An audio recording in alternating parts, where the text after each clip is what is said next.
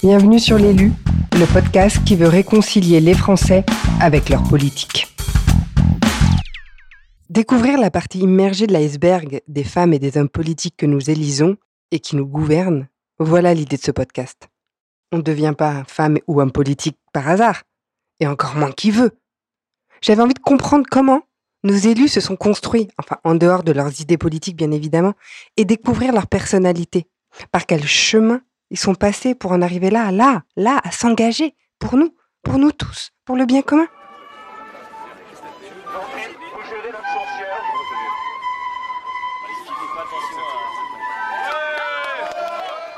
Bonjour Christophe Blanchet. Bonjour. Euh, je suis aujourd'hui dans votre bureau à l'Assemblée nationale à Paris. Euh, vous êtes un homme politique français. Vous êtes député du Calvados, quatrième circonscription, si on veut être précis. Euh, vous avez été élu en juin 2017. Vous êtes aussi conseiller municipal de Merville-Franceville. Et euh, vous êtes aussi un entrepreneur. Vous avez ouvert votre première boîte de nuit à l'âge de 20 ans. Vous avez des bars et des hôtels-restaurants. J'ai eu, oui. Vous l'avez plus? Non, mais oui, oui, ça a été mon activité pendant 24 ans. D'accord. Et vous avez fait votre service militaire chez les parachutistes. Exactement. Je le note parce que voilà, ça, ça se note.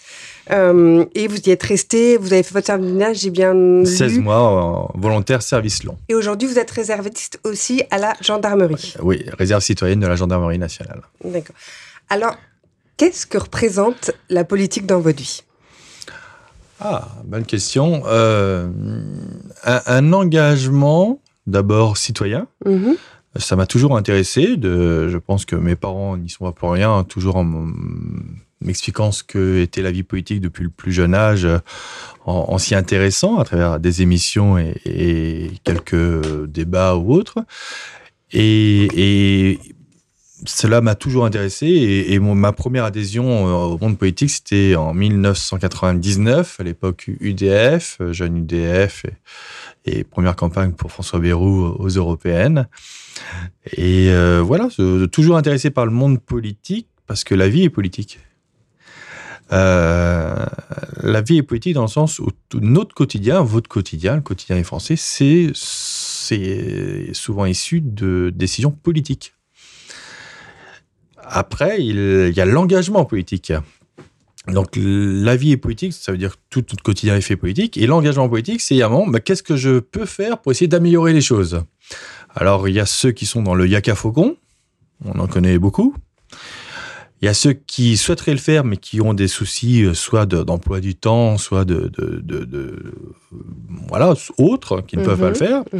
Et il y a un moment, ceux qui se disent, bah voilà, moi j'ai envie de participer à essayer de d'améliorer euh, l'intérêt collectif. C'est ça la vie politique. Comment est-ce qu'on améliore les choses dans un sens d'intérêt général?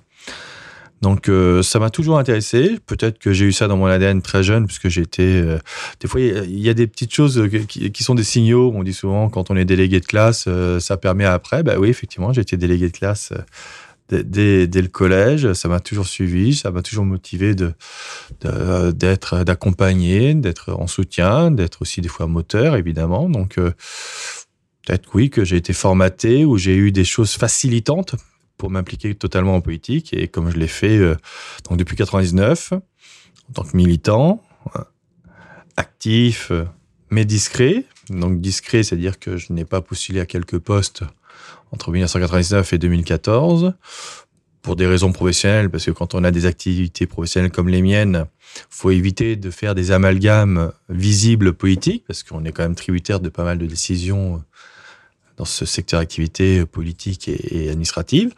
Et en 2014, j'ai décidé de, de faire un, un, autre choix de, de, ma vie, tout simplement. De passer le pas.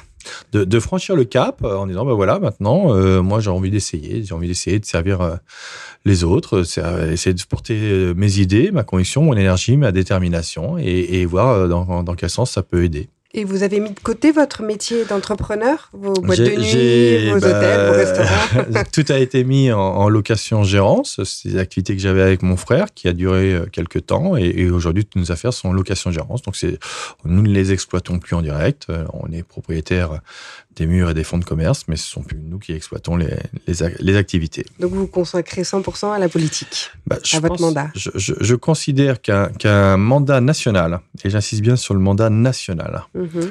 euh, ne laisse pas de place à pouvoir effectuer autre chose à côté. Et, et- et c'est vraiment une réflexion, même si euh, il est important que l'on puisse euh, avoir des élus nationaux qui viennent de la société civile.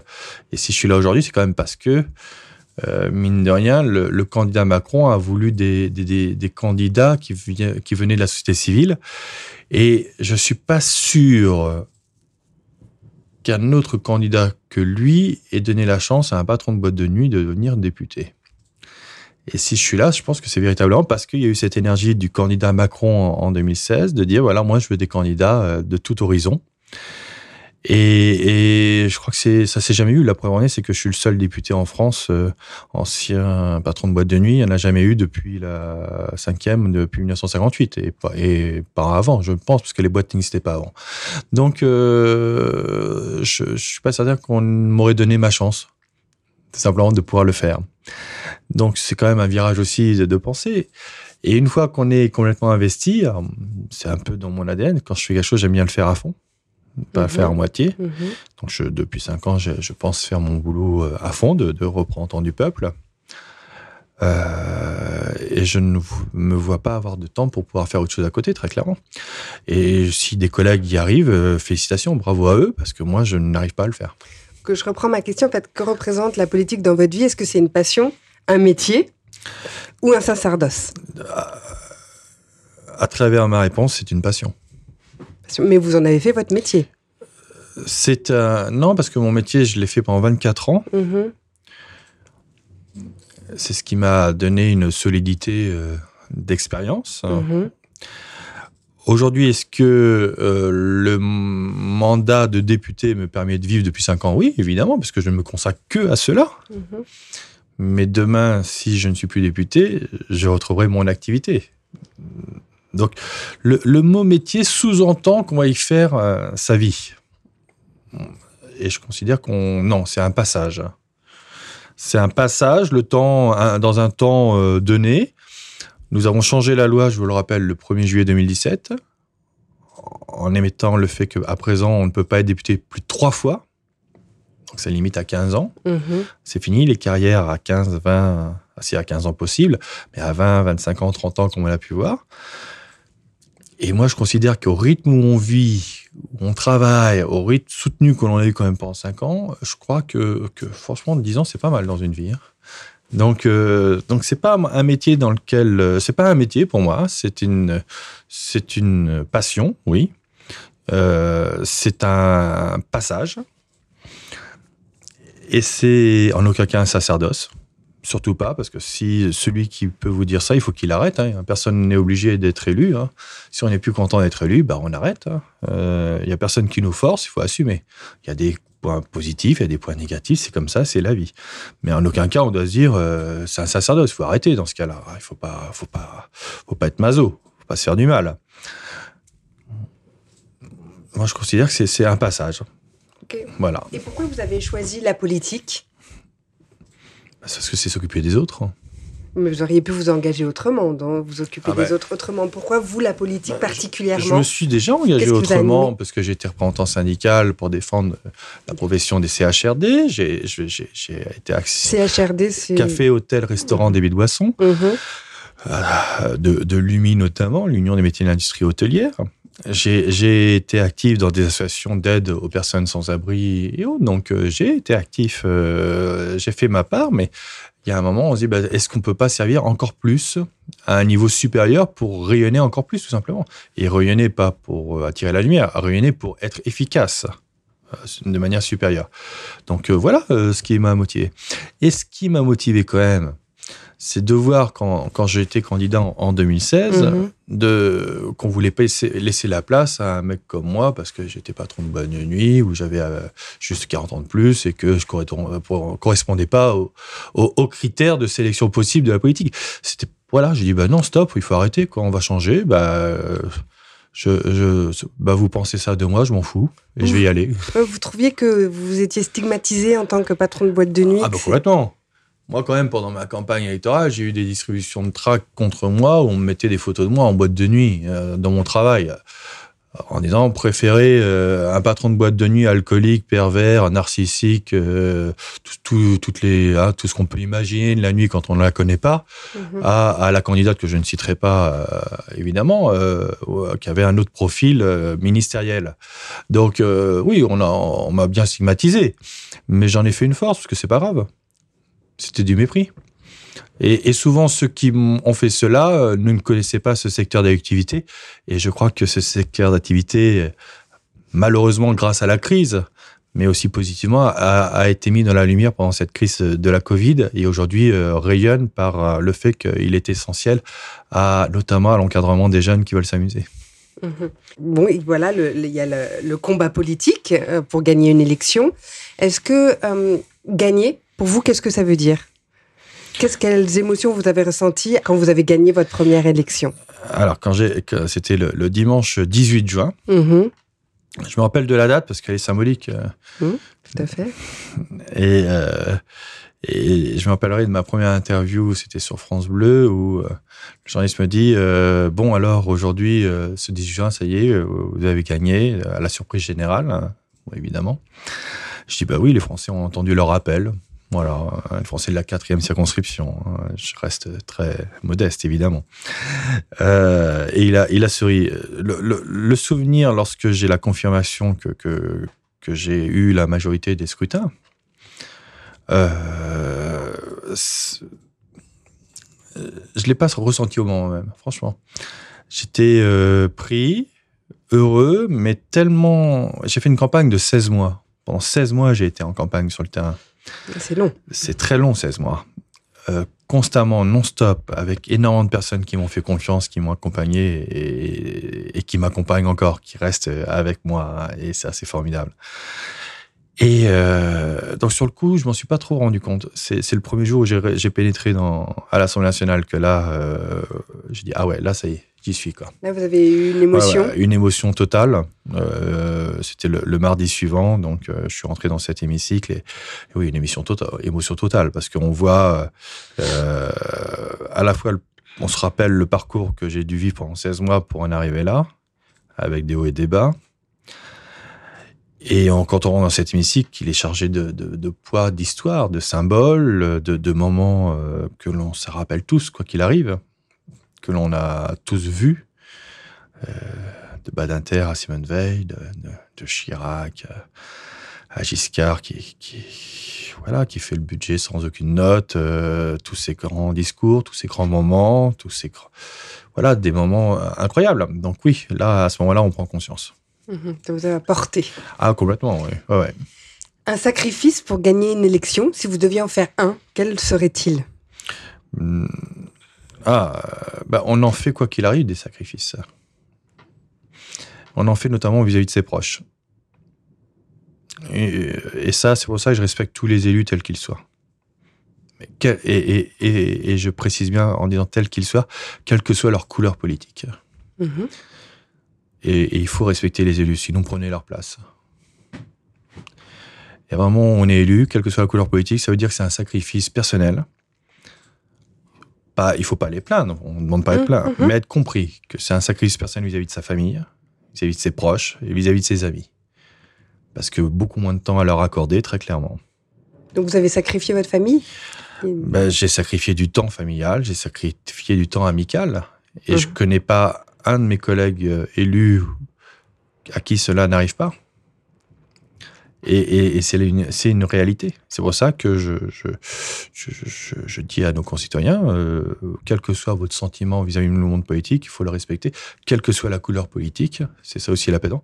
Sinon, prenez leur place, mais considérez que chacun des élus que vous avez devant vous fait aussi un sacrifice de temps, mais il faut pas chercher à les plaindre, surtout pas, parce que personne nous force à le faire. Oui.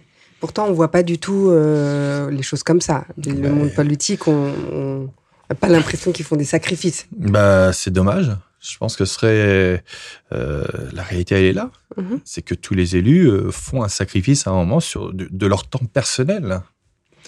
C'est pour ça que je considère que c'est un temps dans une vie, c'est pas une vie. Parce qu'une vie, on peut pas se passer de ses amis et de sa famille plus que cela. Mhm. Sinon, on est isolé. La compétition, justement, vous avez été en compétition. Est-ce que vous aimez la compétition? Est-ce que c'est la première fois que vous étiez en compétition?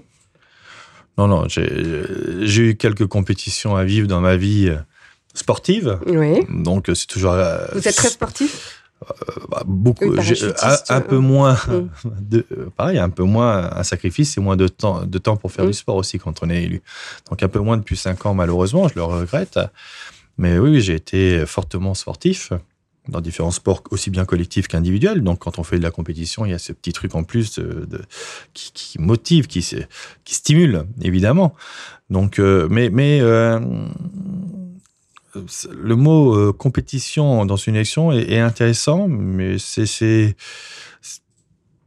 pour ça que quand vous avez posé la question de gagner, j'ai pas eu de répondre oui j'ai gagné. Non, j'ai convaincu. Voilà, politique, c'est ça, c'est convaincre. convaincre. Voilà. Mhm. Parce que gagner, ça veut dire qu'il y a un perdant. Je- je- vous n'êtes pas mis contre quelqu'un, en non, fait. jamais. Vous avez des Jamais. idées à défendre et... Jamais. Et, et- et j'ai toujours dit à toutes euh, mes équipes qui m'ont accompagné, on n'est pas contre quelqu'un. On est pour un projet, pour une idée, pour euh, quelque chose, mais pas contre quelqu'un.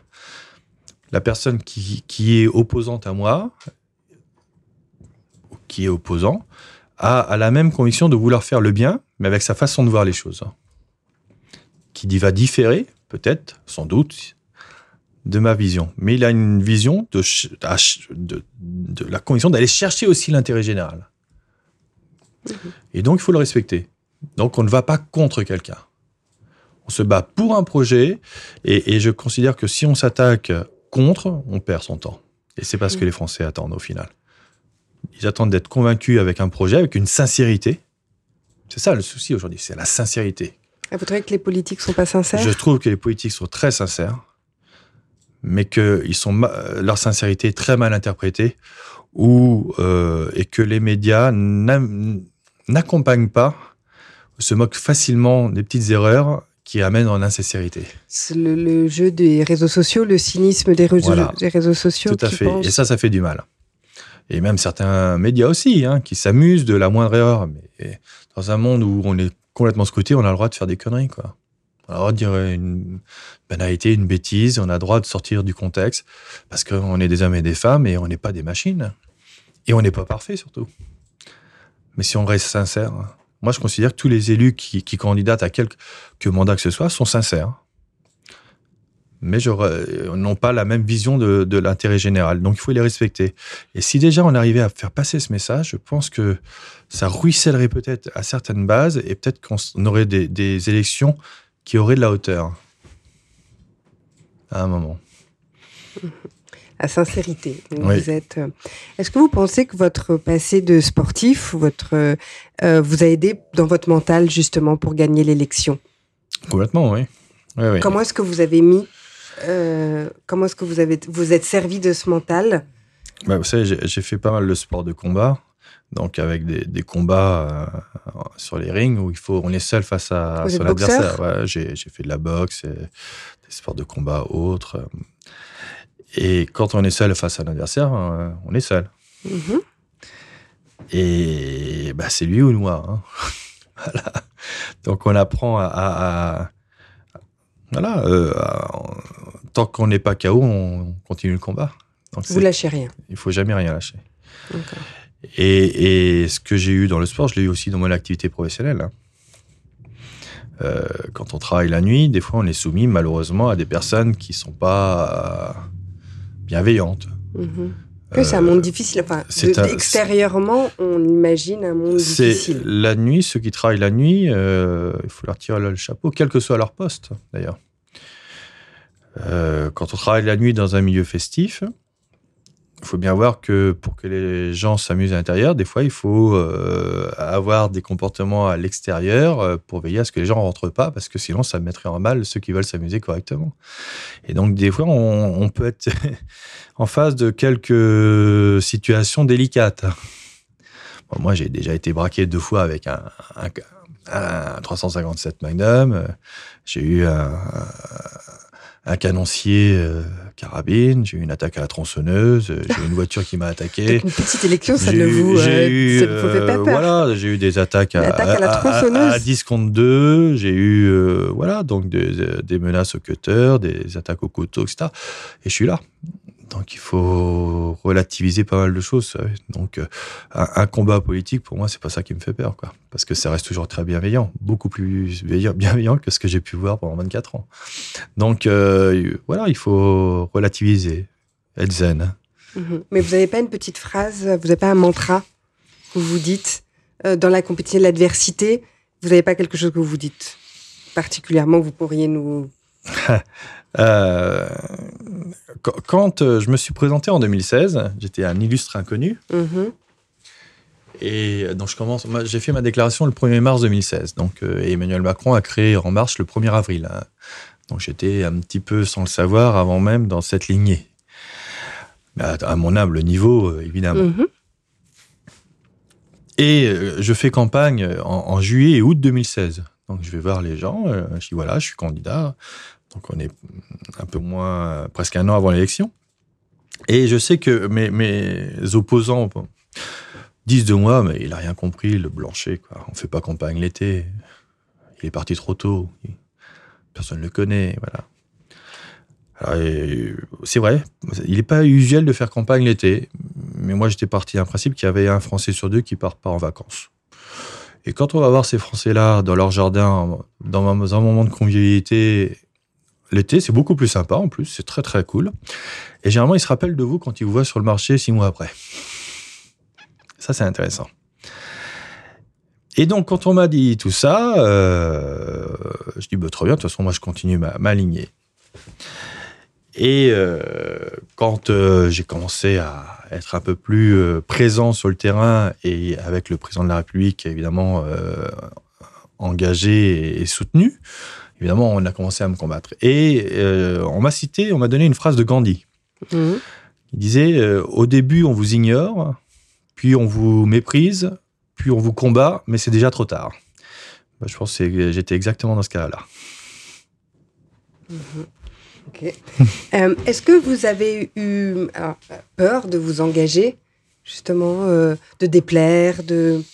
Ah, non, j'ai jamais eu, j'ai pas peur du tout de m'engager. Non. Parce que si j'ai la conviction de, vraiment pouvoir servir, je, vais à fond et euh, rien ne peut m'arrêter. Euh, plaire, c'est intéressant le mot plaire en politique. On peut disserter 4 heures là-dessus. Qu'est-ce que plaire en politique? C'est plaire pour gagner le suffrage en n'étant pas sincère dans sa conviction, pour être sûr de pouvoir récupérer le suffrage, mais de ne pas être certain de, de pouvoir l'accomplir plaire, c'est en, étant sincère, en disant voilà ce que je vais défendre, risque, au risque de déplaire, mais en plaisant dans sa sincérité. C'est très intéressant le mot plaire en politique. C'est pour ça que je préfère le mot sincérité. Voilà, je, ne cherche pas à plaire parce qu'on peut pas plaire à tout le monde. Je cherche à ce que les gens reconnaissent de moi que je suis sincère, déterminé et, et que j'ai mes convictions. On y adhère, on n'y adhère pas.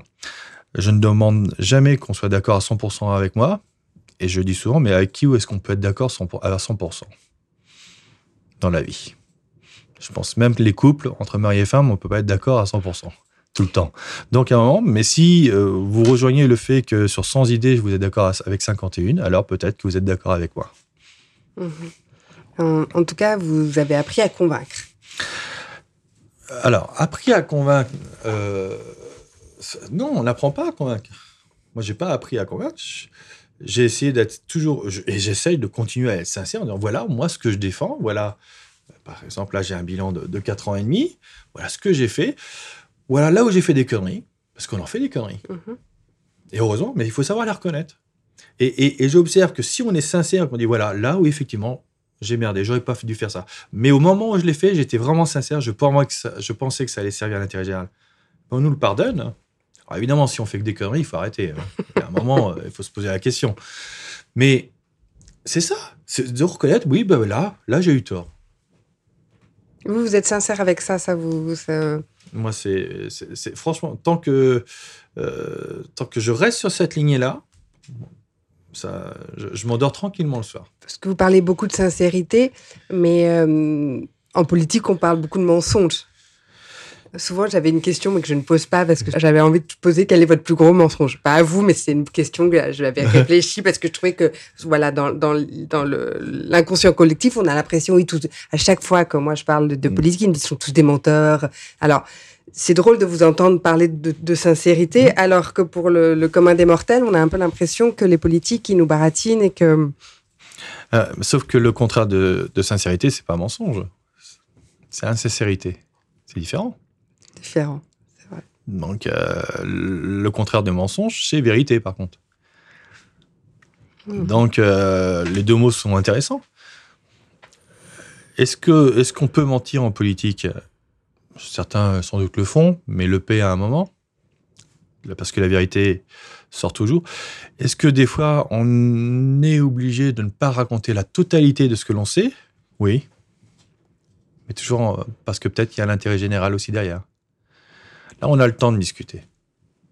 Donc, si vous me posez une question des quatre, j'ai le temps de répondre. Mais si on est sur un temps court avec un média, que la question est délicate, vous savez comment ça se passe. Est-ce que je vais répondre la totalité? Parce que je n'aurai peut-être pas le temps d'expliquer le contenu du sujet, et donc on va rentrer dans une langue de bois. Parce que si on, explique et qu'on est coupé, bah, ça peut faire l'effet contraire de la réflexion. Donc là, le danger est là. C'est toujours, donc, euh, le politique ne doit pas mentir. Mhm. Mais est-ce qu'il doit tout dire? Ça dépend du temps qu'on lui apporte et de l'attention qu'on lui apporte pour qu'il puisse expliquer. Mhm. Non, non, mais c'est une vraie question. quand on est sur une radio dans un temps où on a une minute 45, si la question est, délicate, bah, il faut mieux aller dans la langue de bois plutôt que de vous commencer une réponse sachant qu'on risque d'être coupé et on n'aura pas le temps de décliner son, argumentaire. Et donc de créer une incompréhension. Il mm-hmm. faut être toujours vigilant à ça. Donc, euh, moi, je les préviens, les médias, souvent. Je dis, ça, ça m'intéresse, ça, ça m'intéresse pas. Après, vous faites ce que vous voulez. Je suis pas là, je suis, suis pas à la course euh, ni aux médias, ni, euh, ni à la télé, quoi que ce soit. C'est pas, le, le sujet, il est là. C'est de dire, restons moi, pour ma part, j'ai toujours dire, quand on m'a invité, des fois, je dis, c'est sur quel sujet? Quand on m'a, je ne dirais pas le nom de vos confrères, je dis, bah, euh, il me disait, ouais, c'est sur ça, ça, ça. Je dis, bah, moi, non, je suis pas là pour réciter des EDL. EDL, éléments de langage.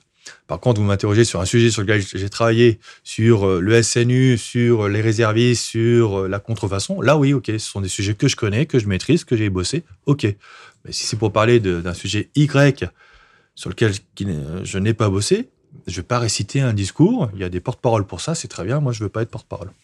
Mhm. après, je pense que c'est aussi le problème justement des politiques et, euh, et des journalistes, cette relation euh, d'amour-haine compliquée euh, qui existe depuis toujours, enfin, qui est un vrai sujet entre les politiques et les journalistes euh. C'est un vrai sujet, mais je pense que les médias sont en train quand même de, changer. Je pense qu'ils s'aperçoivent que euh, certains médias ont atteint la limite de, la critique facile mm-hmm. et la stigmatisation du politique, et que euh, s'il n'y a pas de politique pour créer des repères ou un socle, ça peut vite partir en cacahuète quand même. Donc il y a un moment un équilibre à, faire et, moi, moi j'aime beaucoup euh, regarder certaines émissions où en parallèle de l'intervieweur et du politique, il y a deux trois journalistes qui sont là pour vérifier chaque chiffre que le politique va donner. Ou chaque élément. Et qui interviennent peut-être toutes les demi-heures, ah on va revenir ce que vous avez dit ça, bah non c'est faux parce que je trouve que ça c'est très bien ça oblige le politique à être très euh, rationnel et, concret et, mhm. efficace, donc maîtriser son sujet. Mhm. Et ça permet de redire euh, non, bah là, vous racontez des bobards, quoi. Mhm. Mais c'est factuel. Et là, euh, voilà. Et ce qui est assez remarquable, c'est quand le politique à qui on a fait cela arrive à redire oui, mais vous n'avez pas bien compris. À Alors là, c'est son. Là, là, là, c'est un art. Là, c'est un art. Là, c'est. J'invite tout le monde à lire Schopenhauer, l'art de l'art d'avoir raison. De mémoire, c'est ça. Euh, parce que c'est exceptionnel. Là, ils utilisent toutes les meilleures techniques qui existent. Et là, là, là, il y a un boulot du coup de la part des médias pour peut-être expliquer, dire voilà, là, ce qui a été fait dans la technique, parce que ce sont des techniques. Bah, c'est peut-être la, dixième de Schopenhauer. Euh, et voilà. Donc c'est c'est difficile parce que l'art d'avoir raison. L'essentiel c'est pas d'avoir euh, l'essentiel c'est d'avoir raison et pas de dire la vérité. Schopenhauer, hein, c'est pas moi. Euh, d'accord. c'est malheureux. Mm. C'est malheureux. Donc il faut toutes les techniques qu'ils maîtrisent tous parfaitement. Tous il faut bah, y amener un côté, je réutilise ce mot volontairement, de sincérité, pour dire, bah, moi, je n'utilise pas cette technique-là. Sauf quand on est piégé sur une question, ça arrive, mm-hmm. Où il faut retomber dans cette technique, parce que sinon, euh, on n'aura pas le temps de s'expliquer. Vous voyez la mécanique? Oui. Euh, vous, qu'est-ce qui vous maintient éveillé, qui vous anime? Plein de choses. Hein. Euh, bah, le, travail, hein. Le travail me maintient éveillé tout le temps. Éveillé parce que vous, êtes, vous aviez des boîtes de nuit Ou parce non, que. Non, parce que Vous aimez la valeur travail. Voilà. Voilà. La valeur travail, je pense que c'est une valeur que mes parents m'ont inculquée dès, le plus jeune âge.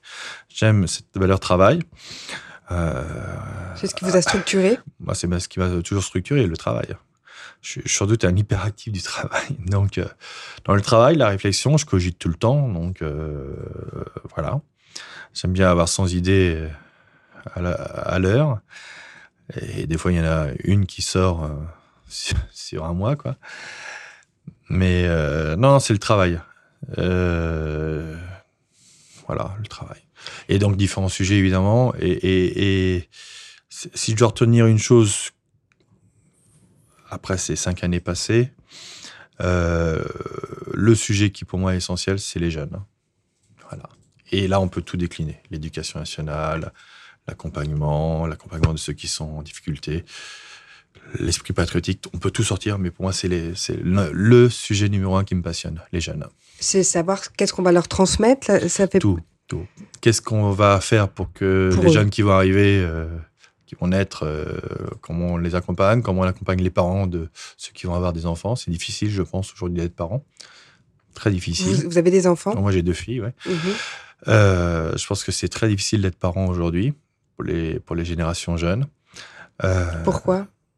Parce que le contexte euh, va tellement vite, parce qu'il y a ça, parce que euh, on est perturbé. Il y a ça, vous montrez votre téléphone. téléphone voilà, parce que on est dans des environnements qui mêlent le concret et virtuel, et le virtuel prend le dessus sur des relations. Donc, je pense que les jeunes ont souffert pendant ces deux ans de Covid on, je, suis convaincu qu'on va subir des conséquences de cela dans le temps. Euh, Jean Viard avait fait un exposé là-dessus au début de la crise. Il a dit, vous savez, les, jeunes de, 16, 17, 18, 20 ans, l'été constitue pour eux le, moment où ils ont leur première relation sexuelle, leur première relation amoureuse, leur premier moment de, fête, de, de, conneries aussi, mais ça fait partie, euh, comme moi on les a connus ces moments-là, hein. ce sont des souvenirs, mais souvent des bons souvenirs, même s'ils ont été bercés de quelques conneries. Mais on a privé à cette jeunesse ces moments-là. Tout comme on a privé à cette jeunesse pendant ce temps-là les rencontres entre les jeunes et leurs grands-parents. Et ce sont des choses, que je pense qu'on minimise, mais qui auront des conséquences. Euh, donc voilà, sur toutes les addictions, moi j'ai bossé sur tout ce qui était addiction légale mais interdite aux mineurs. Alcool Alcool, cigarettes, hmm. pornographie, jeux d'argent, écran. Et toutes ces addictions. Euh, Et vous pensez qu'il faut les. Qu'est-ce qu'il faut faire? Il faut interdire l'alcool? Non, non, non. Euh, vous avez vu un pays où on interdit et ça fonctionne bien dans l'histoire? Hmm. Non. Non, euh, il y, a, y, a, déjà des mesures qui existent, mais je ne crois pas en l'interdiction complète de, de, chaque fois qu'on a un problème, il faut interdire, interdire. Non je crois véritablement déjà que les lois s'appliquent. Si les lois sont bien appliquées et qu'on soit en contrôle pour veiller à ce qu'elles soient bien appliquées, déjà, on, limite pas mal de choses. Notamment vis-à-vis de la vente d'alcool aux mineurs et, via des réseaux souvent qui, de la grande distribution principalement. Mais euh, si euh, c'est la pédagogie, c'est les alertes, c'est l'encadrement, et quand on parle des jeunes, on parle obligatoirement de la structure familiale. Moi, on peut dire ce qu'on veut, mais quand on voit un gamin de 12-13 ans faire une connerie dans la rue, bah, c'est d'abord la société des adultes qui a échoué. Même si c'est une très grosse connerie. Le gamin en 12 et 14 ans, s'il est seul livré à lui-même à minuit et qui fait une connerie, c'est le monde des adultes qui a échoué. D'abord le monde familial, évidemment, son cercle familial, évidemment. Mais il y a le cas de son cercle familial qui s'en occupe pas et le cas du cercle familial qui travaille et qui n'a pas le temps de s'en occuper aussi. Et on connaît des situations comme cela. Après, c'est le cercle éducatif, que ce gamin n'ait pas été repéré, pris en main. Le cercle associatif, le cercle des élus, c'est un échec. Un gamin de 12-14 ans qui fait une connerie, c'est d'abord l'échec du monde des adultes. Donc ça faute de tout le monde sauf de l'enfant. Oui. Ouais, ouais, mais je, je, je, je, je 12-14 ans. Donc il y a une question d'autorité évidemment derrière cela. Mais donc ça veut dire que c'est l'échec de la société des adultes qui n'a pas su inculquer cette autorité. Donc comment on fait? Donc euh, il y a plein de déclinaisons. Et après il y a aussi tous les jeunes en souffrance. Et je crois que là, Adrien Taquet, le, ministre en, charge de ces dossiers, mhm. tient bien la barre là-dessus, parce que quand on voit dans une classe de, de 30 élèves quand on va dans une classe de 30 élèves, il faut juste regarder les, et appliquer les statistiques. Vous avez deux qui subissent une violence sexuelle et trois qui, violence, et qui subissent une violence physique. Donc vous regardez à la sortie de l'école, vous avez une classe de 25, vous savez qu'il y en a quatre qui souffrent. Et tout le monde sourit. C'est ça la stat. Mmh. Il faut arrêter de penser que c'est à côté, au lendemain, chez mon voisin, au bout du monde. Non, non. Et donc il y a un moment, je crois à la pédagogie de la communication, de l'information. De dire voilà, voilà. Ce qui oblige chacun à être un peu plus vigilant ou à écouter. Si son enfant parle, dire bah, tu sais, mon camarade là, il est, on a bien parlé, oh, c'était bizarre, il avait une marque sur le bras. Être vigilant, tout, sans rentrer non plus dans la suspicion permanente et la délation malveillante. Mm-hmm. Mais il y, a, tout ça. Donc oui, les jeunes... De faire prendre conscience, en fait, et d'en de, d'en parler, que ce soit plus tabou. Il faut pas que ce soit tabou. Mais ça, ça évolue. Ben oui, ça évolue. Je pense que euh, on fait beaucoup mhm. depuis 2017 là-dessus, mais il y a encore beaucoup à faire. Mhm. Parce que c'est notre, ce, je, voilà, mon combat, c'est vraiment les jeunes et avec la, toute la déclinaison là-dessus. La jeunesse, ça vous parle. tout à fait. Surtout parce que j'ai bossé avec elle pendant 24 ans. Hein. Oui, c'est ça, c'est que vous la connaissez, euh, en tout cas sous un angle euh, particulier. Tout à fait. Moi, quand j'ai commencé à bosser, j'étais plus jeune que mes clients, puis après j'avais leur âge, et après j'étais beaucoup plus vieux. Ce qui m'a sans doute encouragé à arrêter. Et comment d'ailleurs vous êtes arrivé dans le monde de la nuit? Bah parce que mes parents ont travaillé dans le monde de la nuit avant. vos parents aussi Oui, oui, tout à fait. Ah, c'est une, tradition, c'est une ah. tradition familiale. Donc, euh, c'est très bien. D'accord, donc c'est un milieu que vous connaissez depuis toujours. Vos parents avaient des boîtes de nuit aussi? Ou des cafés? Euh, Je vais vous reprendre sur le mot que vous avez utilisé. C'est pas un milieu. C'est un secteur d'activité. Pardon.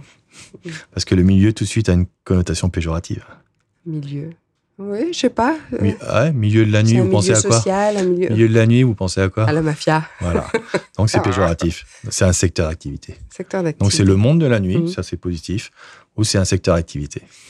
D'accord. Donc vos parents ont toujours été dans ce secteur d'activité. Tout à fait. D'accord. Donc vous avez baigné dedans. Euh... Oui, j'ai baigné dedans avec euh, mes parents qui ont énormément travaillé. Oui, parce que c'est des métiers où on travaille beaucoup. Oui. C'est un métier où on travaille beaucoup en horaire décalé. Mhm. et, et, et avec d'autres euh, contraintes, responsabilités, d'autres aménagements du temps, du temps, parce que quand euh, on a ses parents qui travaillent la nuit, ben, on les voit pas le matin obligatoirement, ou ils font beaucoup de sacrifices pour rester éveillés et après être beaucoup plus fatigués. Et, voilà, donc c'est d'autres contraintes, ou c'est pas de week-end, parce que c'est les week-ends où, l'activité se fait. Donc c'est d'autres choses, mais ce, qui est intéressant, et, c'est là-dessus sur quoi je travaille à, actuellement, c'est que autant on m'a associé au monde de la nuit, et je l'assume entièrement, hein, d'avoir pris euh, ce, ce, cet étendard pendant cette crise Covid pour essayer de, de, de, soutenir tout ce modèle économique qui avait besoin, et aussi de dire on a besoin que les jeunes s'amusent, mais dans des lieux sécurisés, plutôt que de leur laisser faire n'importe quoi, comme on avait eu à voir. Mais là où, euh, où je veux rappeler un chiffre, on a 45 000 personnes qui travaillent dans ce monde de la nuit festif. Et pourtant, combien est-ce qu'il y a de Français qui travaillent la nuit? Je vous pose la question. Je ne sais pas. Alors, Pas beaucoup, non Enfin, les infirmières, les, les, les pompiers, les Alors, je parle bien au point pas. de vue réglementaire de la loi. Quelqu'un est conseillé de travailler la nuit s'il travaille entre minuit et 5 heures du matin. Donc il y a 45 000 personnes qui travaillent la nuit dans le milieu festif, hein, bar, boîte, Mhm, restaurant, mhm, spectacle, mhm, etc. mhm. Et à côté de ça, combien de Français et Françaises travaillent la nuit, après vous? Peu. Peu. Ben, C'est sûr que 4,3 millions de Français, c'est peu. Bah, beaucoup. Enfin, un peu aussi, c'est beaucoup. C'est beaucoup. Beaucoup, hein Mm. C'est autant de fonctionnaires. Donc, on va les retrouver effectivement euh, à l'hôpital, à la police, à la gendarmerie, mais on va les retrouver dans l'industrie en train de faire euh, peut-être des pièces automobiles ou des plats euh, cuisinés ou autres. On va les retrouver en train de faire les routes. Mm. On va les Mm. retrouver dans énormément de secteurs d'activité la nuit. Mm. Vous allez les retrouver à Rungis, par exemple. Vous allez les retrouver sur les routes en en train de transporter les camions. Donc, ce sont souvent eux qu'on ne voit pas parce qu'on dort, mais pourtant, c'est grâce à eux qu'on vit le jour. Aussi. Et donc, euh, ce qui m'intéresse, c'est de dire, bah voilà, c'est 4,3 millions de Français. Donc, c'est pas le monde de la nuit, parce qu'il n'y a que 45 000, donc c'est proportionnellement, euh, c'est rien. Si on leur disait, euh, si on s'intéressait à eux, qu'est-ce que vous attendez éventuellement de la société? Et moi, ça m'intéresse, parce que je pense qu'il y a vraiment un sujet. Il y a un sujet de mobilité, il y a un sujet aussi de régénération du, corps, parce que quand on travaille la nuit, c'est difficile. Il y a un sujet pour les femmes. Une femme qui rentre d'une nuit de travail, est-ce qu'elle est plus sécurisée? Comment est-ce qu'elle est protégée? Il y a un sujet de mobilité. Quand on travaille la nuit, peut-être à Paris, c'est facile de rentrer chez soi à 6 heures du matin. Mais quand on travaille la nuit euh, dans un département ou une région où il n'y a pas de réseau euh, tram, métro, comment on fait? On est tributaire de sa voiture, du coup? Ou comment Je t'invite à regarder le film Wistreham Mhm. très intéressant là-dessus parce qu'il y a une vraie question de, de mobilité parce qu'on voit une des, des, des- des intervenantes qui dit bah, moi je, je, je, je suis à pied parce que j'ai pas de voiture Vous êtes de cette région. Oui, en Euh, plus. euh, bah, tant qu'à faire on fait sa pub mhm, Vous avez raison. non mais en plus c'est un très bon film Mm. Et, euh, qui est très intéressant donc voilà on a 4,3 millions de Français aujourd'hui qui travaillent la nuit et à qui personne ne parle. Moi j'ai envie de m'intéresser à eux. Vous représentez le- les personnes qui travaillent la nuit. voilà. Vous, qu'est-ce que vous avez retenu de l'école? L'école. avez- laquelle école? Quand vous étiez jeune, l'école, euh, la maternelle, euh, primaire, secondaire, Bah. est-ce que vous avez aimé l'école? Est-ce que vous disiez que vous étiez déjà délégué, que Oui. vous étiez engagé pour les autres, Dès déjà collège, jeune Euh, Qu'est-ce que vous avez retenu de Est-ce que vous est-ce que vous avez retenu des valeurs, des, Des- amitiés de- euh, Qu'est-ce bah, que ça vous a appris?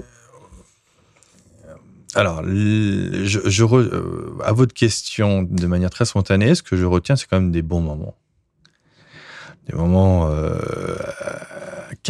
de camaraderie, euh, des moments je- qui, s- de, de voyage scolaire qui sont quand même des moments très. Il y a des images qui me reviennent, c'est pour ça que je souris. Euh, des profs qui m'ont marqué, vraiment, euh, qui m'ont pris des fois sur. euh, voilà, euh, en main, qui, qui m'ont accompagné. Donc j'ai eu des profs vraiment euh, ouais, qui, qui m'ont bien marqué. Mhm. Euh, et euh, voilà, et, et un, un lieu d'apprentissage respectueux. Voilà. Et, et- et des très bons souvenirs, franchement. D'accord, vous avez Moi- aimé, ça a été un passage agréable pour vous Moi, ça a été un passage agréable. Euh, bon, j'ai j'ai repiqué ma, ma seconde. Parce que j'étais pas, j'étais trop jeune. Parce que c'est une classe difficile. Oui, à l'époque. non, mais surtout, je pense que j'étais pas mature, Oui, tout simplement. Le, le passage euh, un cap. troisième, deuxième, euh, seconde, pardon, et un cap. Et je pense qu'à ce moment-là, j'étais pas du tout mature. pas mature pour. je je sais pas si on est mature un jour ou l'autre, mais pas mature à ce moment-là pour pour passer. Mais euh, non, des très bons souvenirs, des amitiés évidemment plus dans le cycle, dans le dernier cycle en école de commerce, avec des, des potes qui sont aujourd'hui mes amis aussi, et, et, et, euh, un temps d'études euh, aux États-Unis qui, qui, restera gravé en moi. Qui était une bonne expérience. Ah, c'était exceptionnel. Hein exceptionnel et avec un prof qui m'a beaucoup marqué qui s'appelle euh, Sheldon Salomon. Et si euh, certains de mes, mes copains m'entendent, ils vont bien sourire en entendant ça parce qu'on avait un prof. Euh, c'était vraiment le cercle de poètes disparus. voilà. Et qui vous a inspiré. Oui, beaucoup inspiré, mais voilà. Le, comment, si vous voulez visualiser le cercle des poètes disparus en mode Simpson. Ah, ah oui, d'accord. Ok. C'était exceptionnel. Euh, la transmission, on reparlait de la transmission. Qu'est-ce que vous, vous laisseriez à vos enfants? Qu'est-ce que vous voudriez laisser à vos enfants? Le respect. J'aimerais beaucoup que, voilà, la confiance d'abord, la confiance mhm. en eux. Euh, relativiser. C'était quelque chose que vous, dont dont vous aviez conscience justement dans votre éducation, mmh. euh, vos filles, de leur donner confiance en elles? Ouais, ben. Vous y avez réfléchi? Non non, non, non, mais qu'elles prennent confiance en elles, que chacun de nous, on est là pour faire euh, un moment ce qu'on a à faire dans, dans, dans, ce, dans ce temps euh, où on est une et même, et même humanité. Mmh. Le, donc cette confiance, qu'elles trouvent leur voie, qu'elles fassent ce qu'elles ont envie de faire et pas pour se faire plaisir, pour se faire plaisir. Mhm. Vous pensez qu'elles s'engageront au fond de la politique? Je, Elles font ce qu'elles veulent faire. Mais il faut pas qu'elles fassent quelque chose parce que papa leur a fait. Oui. Il faut qu'elles fassent ce qu'elles ont envie de faire. Si elles s'épanouissent. C'est tout. Vous savez, quand, moi j'ai bossé, j'ai, mon premier boulot c'était au Club Med. J'étais géo, Club Med. Et j'ai eu la chance d'avoir une formation, euh, quand on rentre au club euh, à Paris, c'était euh, Monsieur Trigano qui était encore là. Mhm. Donc on était quelques-uns. On se rendait, je pense qu'on ne s'est pas rendu compte ce jour-là la chance qu'on avait d'avoir Monsieur Trigano face à nous. Et il y a une phrase qu'il a dite, qui est, qui, qui est marquée, et qui m'a toujours suivi, même encore aujourd'hui. Se faire plaisir à faire plaisir. Donc, dans mon activité professionnelle, j'ai toujours cherché à, me faire plaisir, à faire plaisir. En politique, bah, il faut se faire plaisir, parce que sinon, il faut arrêter. En essayant de faire plaisir, c'est ça l'intérêt général. Bah, que mes filles puissent se faire plaisir, si possible en faisant plaisir, mais d'abord se faire plaisir. Euh, vous avez été parachutiste. Oui. C'est pas anodin. C'est pas mal. Oui, c'est bien. Euh, quelle a été cette expérience? Comment? Bah, des sensations incroyables, j'imagine. Ah bah c'est d'abord ce qui était très drôle, c'est quand j'ai fait mes, mes, trois jours. Pourquoi vous vouliez être parachutiste? Que alors quand, quand j'ai fait mes trois jours, ouais. Euh, donc j'étais très sportif, très très sportif. Donc j'avais le choix, euh, donc je passe tous les tests et j'étais vraiment au top, il n'y a pas de souci. Et on passe à la fin devant l'orienteur qui dit, ben voilà, euh, voilà, qu'est-ce que vous voulez faire? Je vais vous accompagner, on va faire au mieux. Et donc, je passe devant l'orienteur et qui me dit, ben voilà, vos tests sont excellents, bravo, qu'est-ce que vous voulez faire? Je dis, bah, moi, idéalement, vu que depuis en 95, Chirac avait fait la fin de la conscription, on est en, 97, je dis, bah, moi, idéalement, j'ai un boulot qui m'attend, ça m'arrangerait de pas le faire. Bah, alors il me dit, ah, bah, me dit oui, mais je dis bah ouais, j'ai vraiment un boulot qui m'attend. Euh, je reprends une entreprise, donc voilà. C'est vu que maintenant plus, euh, plus personne pratiquement le fait, moi ça m'arrangerait de pas le faire. Il me dit non non, vous allez le faire, mais bon ce que je vais faire, c'est que je vais vous placer au plus près de, chez vous, comme ça vous pourrez entrer tous les soirs. Et ça... Je dis ah non non non, mon premier choix c'est de ne pas le faire. Hmm. Mais si je dois faire une armée, je vais faire une vraie armée il me regarde et je dis non, moi si, si je fais quelque chose, je veux le faire à fond. Donc soit je le fais pas parce que je vous ai expliqué, c'est pas, je veux pas être patriote, hein, surtout pas. C'est, mais c'est parce que j'ai un boulot et parce qu'on arrive dans une époque où plus personne ne, va en conscription, tout simplement. Mais s'il faut faire l'armée, je veux pas rentrer chez moi tous les soirs. J'ai pas envie de passer ma journée à jouer aux cartes parce que j'avais beaucoup de copains qui faisaient, qui faisaient ça, mais pendant huit mois, ils ont appris euh, la belote et le tarot, quoi. J'ai dit non, moi, je veux pas perdre mon temps, donc je vais faire une vraie armée. Et là, il me regarde, il dit, bah, j'ai un truc pour vous, mais vous n'allez pas rentrer chez vous, c'est à Toulouse, ça va être à 1500 km, à 1000 km, pardon. Euh, ce serait les paras. Je dis, bah, dont acte, on y va. Et donc, ce faisant, bah, j'arrive chez les paras, Toulouse, euh, sympathique, vivant, actif. J'ai pas vu le temps passer, et ça m'a tellement plu que j'ai prolongé six mois. J'étais sergent, j'étais épanoui, j'étais vraiment, c'était super sympa. C'était une, une, super expérience. Super expérience parce que d'abord c'est une, c'est une fratrie mmh. euh, humaine avec des camarades. Mmh. On, quand on est parent, on a quelques quelques on va dire euh, sollicitations physiques assez fortes euh, dans, dans, les entraînements et des exercices. Donc quand on saute d'un avion, je peux vous assurer qu'on soit général ou caporal, euh, tout le monde est au même niveau. Il hein. faut que le parachute il s'ouvre. Hein. Il faut la sortir, il faut passer la porte. Hein. Mm-hmm. Ben, c'est des moments inc incroyables. Incroyable quand on sort de, quand on fait en plus le dernier saut de confirmation du brevet la nuit. C'est exceptionnel sauter la nuit. Euh, donc voilà, donc c'est des moments incroyables. Moi, j'ai passé des super moments et de camaraderie. Des sensations très fortes. Très très fortes. Ce qui m'a fait que j'ai, en plus, j'ai continué à sauter après. Donc je me, euh, j'ai passé. Vous êtes, devenu addictif? Ah oui, oui, complètement. Ouais. Alors malheureusement, j'ai pas pu sauter là depuis que je suis élu vraiment manque de temps, mais... Ah, vous continuez encore aujourd'hui ah, euh... ouais, oui, bah ouais, Qu'est-ce que ça vous apporte J'ai euh, un peu moins de 600 sauts, donc euh, j'ai tous mes brevets pour sauter. Qu'est-ce que ça C'est une, une, liberté totale. Vous n'avez pas peur? Bah, Pourquoi avoir peur? Peur de mourir? Mais demain, vous traversez, vous pouvez mourir. Oui il faut relativiser les choses. Et quand on est en parachute, on a tous les équipements qu'il faut. Donc vous arrivez ce, vraiment à maîtriser so, cette peur quand on naturelle. A, quand on a un accident là-dessus, c'est souvent une erreur humaine. Hein. C'est pas une erreur du matériel. Hein. Soit parce qu'on aura mal plié son parachute ou qu'on aura fait une erreur. Donc euh, il faut avoir confiance dans le matériel qu'on nous donne. Quand on saute, on a une liberté incroyable. Une liberté totale. Et là, c'est vraiment que ceux qui font du parachute qui peuvent comprendre ce que je vais expliquer.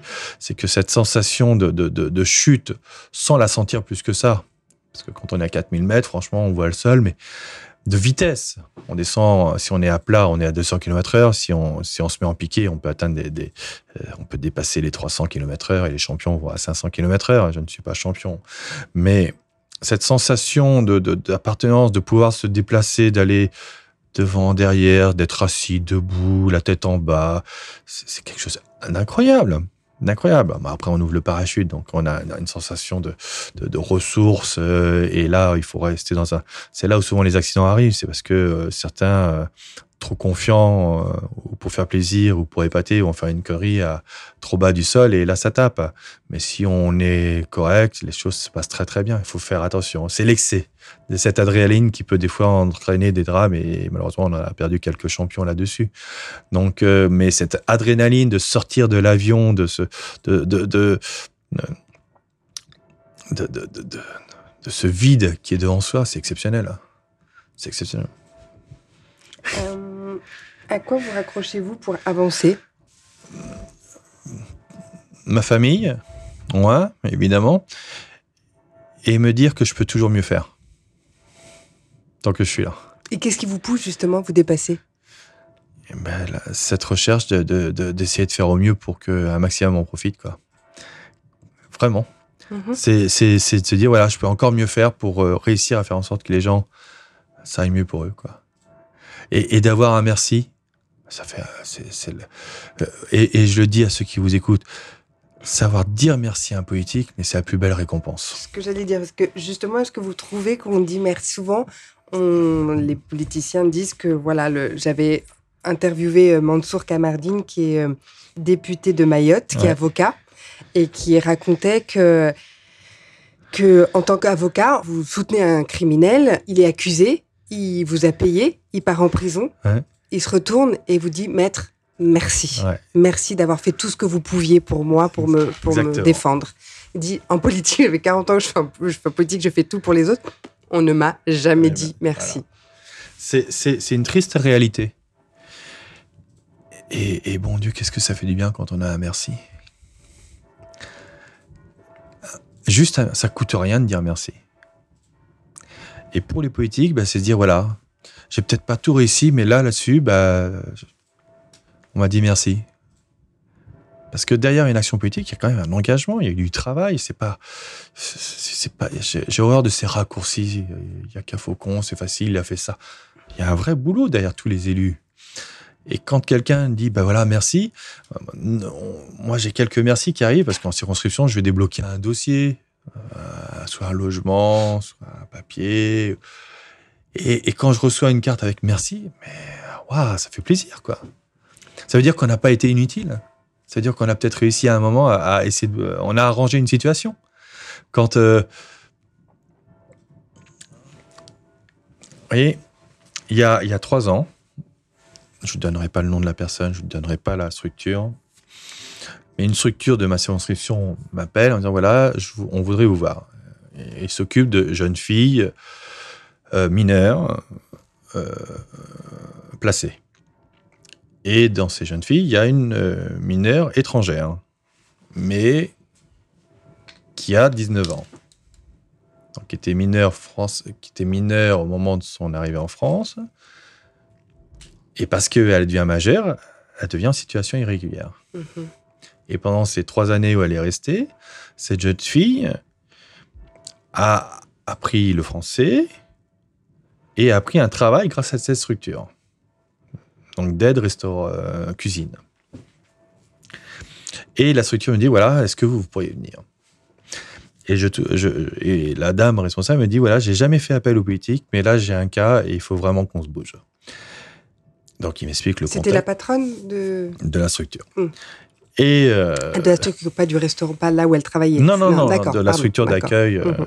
qui s'occupe de ces jeunes filles. Et, euh, et donc, elle m'explique le contexte. Je dis, ouh, c'est chaud. Elle dit, bon, on, va aller la rencontrer. Et donc, cette jeune fille m'explique, avec ses mots à elle, que son, son papa euh, avait voulu la, marier de force quand elle avait 15 euh, ans, qu'elle euh, qu'elle avait dit oui, parce que sa sœur qui avait refusé trois ans avant, son papa l'avait acidifié. Mmh. Et donc, pour ne pas revivre la même chose, elle avait dit oui. Mais avec une condition, c'est-à-dire tu m'avais promis de me faire voir la Tour Eiffel, je te demande juste de m'emmener voir la Tour Eiffel. Donc son papa l'emmène voir la Tour Eiffel pendant quatre jours, et le troisième jour, en pleine nuit, elle prend son passeport et elle va aussitôt au commissariat à Paris. Et les policiers font leur boulot. Ils l'accueillent et ils la protègent. Donc du coup, et le père qui vient pour la récupérer, ils disent non, non, c'est maintenant c'est nous qui la protégeons. Sauf qu'au moment, cette jeune fille, elle, est en situation irrégulière parce qu'elle devient majeure. C'est pour ça qu'on a changé aussi la loi. Et donc, elle avait une obligation de quitter le territoire français. Il a fallu se battre. Se battre, se battre, expliquer. Je me suis battu. Et ça, je me dis, quand elle m'a appelé pour me dire merci, j'y suis arrivé, c'est bon. Je reste en France. Merci, ça y est, j'ai un boulot, ça. Ben, ça, vous voyez, ça, ben, on peut se dire à un moment, bah ouais, j'ai été utile, quoi. Parce que je suis pas certain qu'elle aurait pu m'appeler si elle été rentrée chez elle. Liberté, égalité, fraternité, si vous deviez en choisir qu'un. Lequel? Fraternité. Pourquoi? Les trois sont beaux, hein. mmh, mmh. les trois sont essentiels. Je pense que c'est la valeur qui est aujourd'hui aujourd'hui oubliée. Tout le monde réclame sa liberté. La liberté, elle est là. Et je crois que l'actualité avec euh, la guerre en Ukraine euh, vont faire taire ceux qui disent, on dit pendant quelques mois qu'on était dans une dictature et qu'on n'avait pas de liberté. L'égalité, je crois qu'elle est vraiment recherchée à tout niveau. Et il ne faut pas confondre égalité et équité. Et là, il y a une nuance à expliquer. Fraternité, J'insiste le mot parce que c'est là-dessus qu'on peut tous euh, s'améliorer, tous y gagner, et, euh, à, tous les niveaux. Même on peut le décliner au niveau de l'entreprise, dans la répartition de la richesse. Et, je fais partie de ces députés qui demandons, notamment avec le groupe Modem, de, une meilleure répartition du, bénéfice de l'entreprise. Que cela ruisselle véritablement jusqu'aux salariés. C'est comme ça qu'on aura une fraternité aussi et, et peut-être qu'on évitera le pire. Donc euh, le mot fraternité. Les Français ont dans leur ADN le sens de la fraternité et on le voit à travers la crise. Le, le nombre de personnes qui décident, nous on peut accueillir des Ukrainiens, nous on peut... Il y a un sens. Regardez quand il y a une collecte de Réseau du Cœur, les gens donnent, mhm. savent donner. Mais derrière ce mot fraternité, il y a l'esprit de la tolérance, tolérance de l'autre, et de ne pas tomber dans des travers sur lesquels on essaie de nous emmener dans ces temps politiques. L'acceptation de l'autre, la, relativiser les choses. Donc, le mot fraternité, je pense que c'est de, ce, de celui-là qu'on pourra sortir encore plus de bénéfices tout en confortant quand même les deux premiers qui sont quand même notre socle. Demain, qu'est-ce que ça vous inspire? Demain, euh, bah, demain c'est jeudi déjà. Euh, non, demain qu'est-ce que ça inspire euh, Dans un premier temps, une élection présidentielle. Mm-hmm. J'espère la réélection du président de la République, Emmanuel Macron pour continuer à, apporter quand même euh, les réformes de la France qu'il faut, mais porter euh, l'assise de la France dans les temps euh, que l'on vit qui sont obscurs et une sécurité. Demain, j'espère une, élection aussi de, sa majorité pour pouvoir poursuivre à ses côtés ce, bénéfice pour la France. Et, et demain, j'espère surtout de l'apaisement au niveau de chacun et chacune. Et, avec une prise de conscience dire, bah, certes, ça va pas. Il y a des choses qui vont pas dans la vie, mais ça va pas si mal que ça pour moi, en fin de compte. Et savoir. Et ça rejoint la fraternité. Quand, je, rencontre des personnes qui viennent me voir en circonscription, souvent rien ne va. Des fois, rien ne va plus. Mais quand on creuse un peu, souvent ça ne va pas, mais parce qu'ils voient que les autres ne vont pas. Ou on leur fait voir que ça va pas. à certains, je dis débrancher les chaînes info à 8h30, vous les rebranchez à 21h le soir, vous allez voir, la journée va bien se passer. Des fois, c'est juste ça. il y en a beaucoup qui se nourrissent du malheur des autres quand même. faut faire attention. Mais pour autant, on a quand même 10 millions de Français qui souffrent aujourd'hui euh, juste au-dessus du seuil de pauvreté ou en dessous. Mais se dire, bah, oui, rien ne va, mais en fin de compte, pour moi, c'est pas si mal que ça. Bah, c'est peut-être de se donner l'occasion d'aider vraiment celles et ceux pour qui ça va un peu moins bien. Donc c'est ça. La perception des choses, en fait, de changer sa perception. Il faut, faut, faut, prendre de la hauteur. Et pas oublier qu'on est presque 68 millions de Français, qu'on n'est pas seul et unique. Et rappeler quand même le principe de la démocratie. Sur les 68 millions de Français, s'il y en a 34 millions et 1 qui sont d'accord sur une chose, bah, la chose s'applique aux 33 millions 999 000 autres. C'est ça la démocratie. Et on l'accepte. Est-ce que vous avez réalisé votre rêve? Et sinon, alors à quoi rêvez-vous? Est-ce que devenir député était peut-être un rêve? Non, c'était pas un rêve. Euh, non, non, non, non, j'y avais jamais pensé. Euh, même pas en me rasant. Donc, mhm. euh, non, non, euh, non, non, c'était pas du tout un rêve. Euh, est-ce que j'ai réalisé mon rêve? Pourquoi voulez-vous me limiter déjà à un seul rêve? J'ai raison. Voilà. Non, j'ai des attentes encore que je garderai pour moi.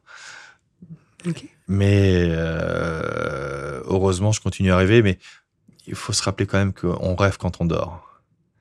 Et moi, je veux rester éveillé pour essayer d'améliorer les choses. On peut, on peut rêver éveillé aussi. Le rêve, c'est l'inconscient qui parle et c'est quand on dort. D'accord. D'accord. Bon, bah écoutez, on va s'arrêter là.